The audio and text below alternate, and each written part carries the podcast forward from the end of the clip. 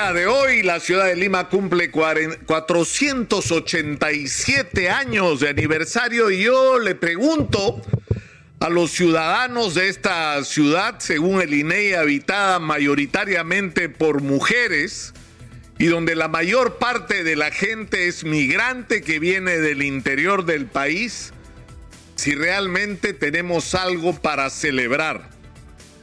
Lima es la ciudad donde el 80% de los ingresos se generan a partir de actividades informales. Lima es una ciudad que en el año 2014, ¿ah?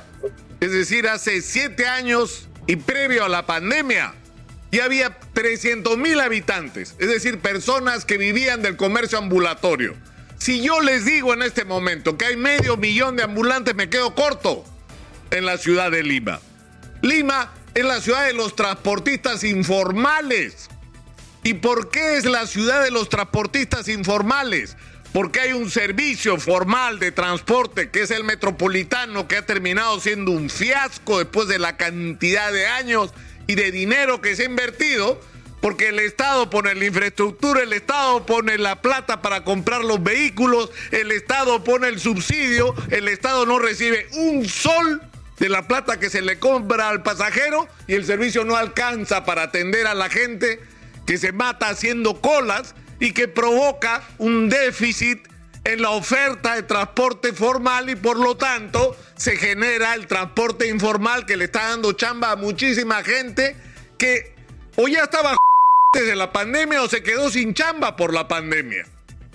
Esa es la realidad de la ciudad de Lima y estos son solo algunos aspectos. Eh, eh, miren ustedes, el año 2016 se calculaba que en Lima había 600 mil mototaxistas y por lo menos la mitad de ellos, la mitad de ellos no tenían ningún registro, ningún control, o sea, actuaban en la total informalidad y ya el solo hecho de ser mototaxista es una chamba precaria, porque ¿cuánto gana un mototaxista? Pregúntense ustedes. O sea, según el INE y las últimas cifras, el promedio de ingreso de una gente que chambea en Lima puede llegar a los 1.500 soles. a ver, pues, para ganar 1.500 soles en Lima hay gente que se tiene que romper 12 horas al día para ganar un poquito más que el sueldo mínimo vital y bastante menos de lo que se necesita para sostener una canasta familiar. ¿Cuántas horas pierde al día en el transporte público un ciudadano promedio en Lima. Tres horas, cuatro horas, haciendo cola y viajando en las condiciones más precarias que uno se pueda imaginar, incluso poniendo ahora además en riesgo su salud. Se supone que en Lima hay un millón y medio de personas, se supone, ¿no? Que no tienen acceso a agua potable y alcantarillado. Yo creo que eso no es cierto. Porque hay lugares en la ciudad de Lima donde las redes están tendidas. Es decir, donde la tubería está puesta, pero donde el agua no llega o llega por ratitos. Y yo sé que la gente que me está escuchando y me está viendo sabe que no estoy mintiendo. Porque esa es la realidad de la ciudad de Lima. Vivimos una ciudad, en una ciudad agobiada por la inseguridad.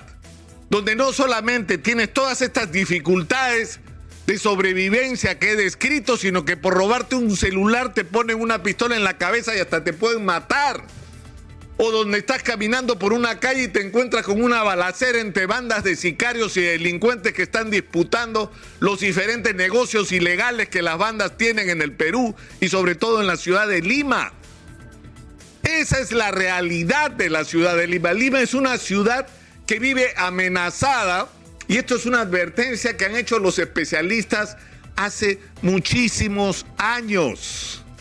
Hace muchísimos años, desde el, año, desde el siglo XVIII, que hay un silencio sísmico que es insostenible desde el punto de vista de la física y que va a provocar inevitablemente en algún momento en el Perú, por el conflicto entre las placas, un terremoto de altísima intensidad y se está advirtiendo.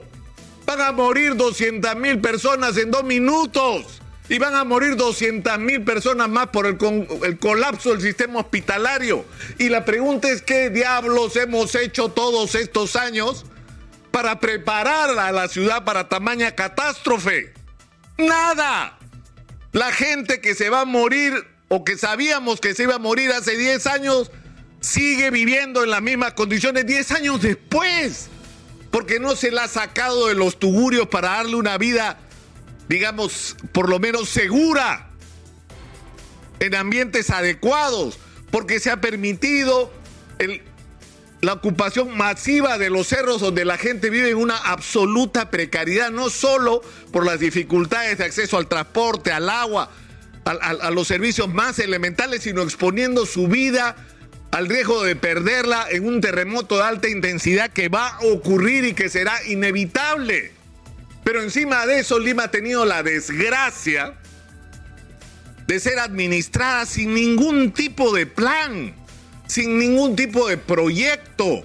Es decir, teníamos nuestra principal fuente de ingreso, que eran los peajes, y por corrupción, por un billete sobre la mesa, dos empresas brasileñas, OAS y Odebrecht, adquirieron por tratos debajo de la mesa el control del principal, de la principal fuente de ingresos de la ciudad, que era el ingreso por los peajes. Y eso lo estamos sufriendo hasta el día de hoy. Es, clarísimo que esto fue un escándalo, que esto fue una corruptela vergonzosa, pero los peajes siguen ahí. No los siguen cobrando lo mismo o los terceros a los que les vendieron sabiendo lo que estaban comprando, como los señores de Vinci, sabían lo que estaban comprando. Una empresa envuelta en un escándalo de corrupción. O sea, esa es la situación en la que estamos viviendo.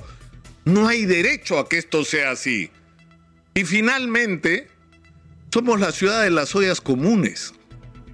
La ciudad donde, pese a que, y esto es lo notable, hemos terminado viviendo en la sobrevivencia, porque de esto hemos hablado antes. ¿Por qué estamos así? ¿Por qué somos una ciudad, según el INE, de 10 millones de habitantes? Sí, pues. Y lo, en medio millón de venezolanos, por lo menos, del millón que han entrado al Perú que viven en Lima, no se suman.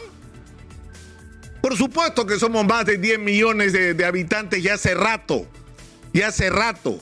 La pregunta es cómo vamos a salir de esta situación, cuál es el plan que tenemos para la ciudad, porque el plan tiene que incluir no solamente el dotar de servicios como hospitales, porque de eso no he hablado porque me quedo corto. Es decir, vivimos atorados, acumulados, amontonados en una ciudad que tiene pésimos servicios de salud, que no le garantiza a la gente educación de calidad, que no tiene espacios de esparcimiento, donde los jóvenes no tienen oportunidades. Y la pregunta es cómo vamos a salir de esto. Bueno, pero nuestros políticos no piensan en eso.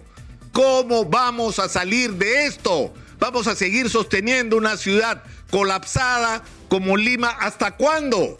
¿Y cuál es el plan? Y el plan tendría que ser volver al campo, desarrollar la agroindustria de exportación, grandes proyectos mineros por todo el país que le dan, le den chamba a los peruanos en todo el Perú y no en la ciudad de Lima, donde la gente se arruma para terminar de informal viviendo en los cerros. Pero para eso hay que tener políticos que tengan planes y políticos que no sean corruptos.